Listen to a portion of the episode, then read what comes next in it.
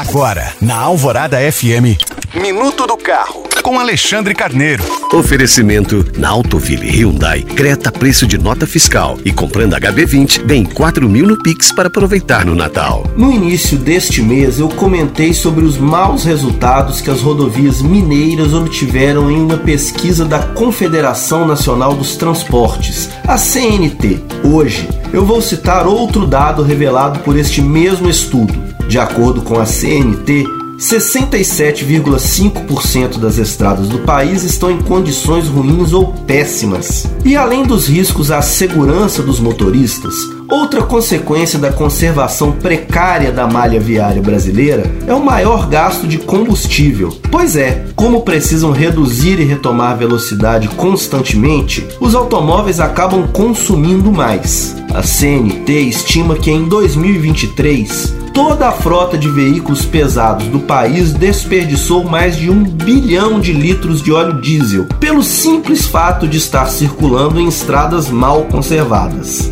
Lembrando que você pode baixar esse e outros podcasts pelo site alvoradafm.com.br. Eu sou Alexandre Carneiro para a Rádio Alvorada.